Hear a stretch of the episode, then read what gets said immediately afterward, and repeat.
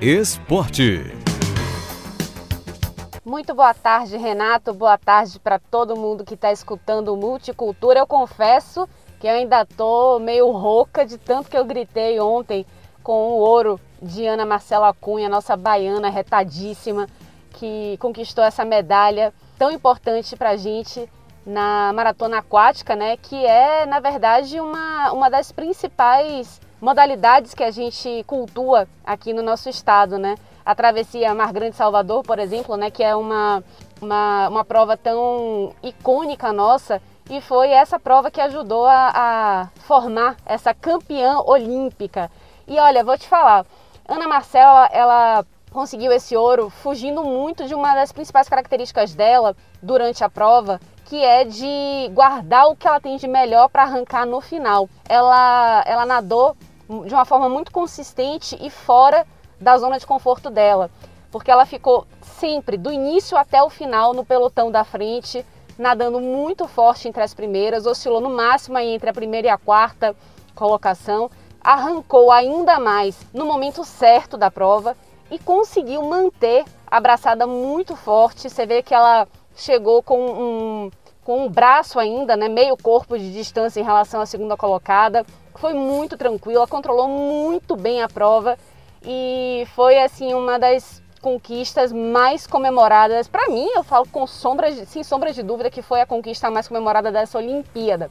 E é a primeira medalha de ouro aí que a gente conquista para a Bahia nessa edição da Olimpíada de Tóquio. Lembrando que a gente ainda tem Ebert Conceição e Bia Ferreira no boxe, que estão brigando aí por medalha. Na verdade, já são medalhistas, porque já passaram para a semifinal no boxe. E no boxe não tem disputa por terceiro lugar. Então, já temos uma medalha para cada um. Não sabemos ainda a cor dessa medalha. E temos também Isaquias Queiroz, que compete na canoagem no individual C1 mil metros.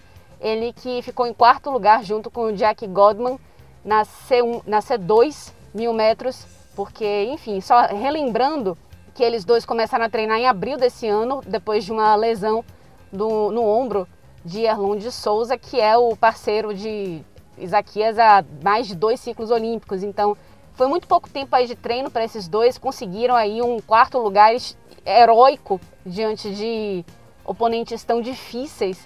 E fica aí a, a, a gente ficar de olho, né, em Jack Godman, porque o, o menino que é novinho, né, primeira disputa olímpica dele, já vai despontar aí como um dos principais nomes para as próximas edições. Vamos falar agora de futebol. O Vitória confirmou que a gente já esperava, né? Não conseguiu superar o Grêmio fora de casa. Jogando no Barradão tinha perdido por 3 a 0 e ontem jogando no Rio Grande do Sul perdeu por 1 a 0, está eliminado da Copa do Brasil, volta as atenções então para a Série B do Campeonato Brasileiro e tá capengando também, então vai precisar de uma reformulação aí, não digo nem tática nem técnica, é de vontade mesmo, porque a equipe está num limite, num teto aí, não consegue evoluir.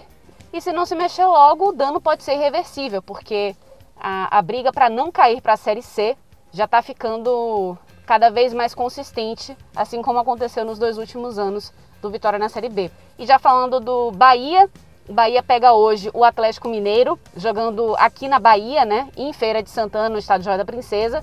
Não está jogando em Pituaçu por conta de uma punição do STJD, por conta da, das brigas que aconteceram na final da Copa do Nordeste. E, portanto, essa partida de volta vai ser na, no estádio Joia da Princesa. O Galo venceu por 2 a 0 no Mineirão e agora o Bahia vai precisar também esquecer esses cinco jogos que perdeu, né? cinco derrotas seguidas, somando Copa do Brasil e Campeonato Brasileiro. E já tem pelo menos uma estreia confirmada, né, que pode acontecer, que é o Lucas Mugni. Ele teve o um nome publicado no BID, pode estrear. E o técnico Dato Cavalcante vai precisar mexer um pouco na equipe e dar aquela conversa, né, para ver se os gols começam a sair, porque não apenas são cinco derrotas seguidas, como são cinco jogos sem marcar gols.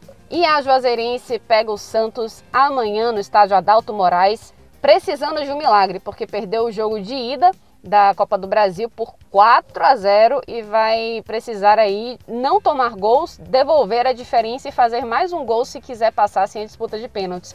Difícil é difícil, mas o que a Juazeirense fez até agora nessa Copa do Brasil foi histórico, então tudo pode acontecer, Renato. Eu fico por aqui e na sexta-feira eu tô de volta com mais notícias do esporte. Tchau, tchau.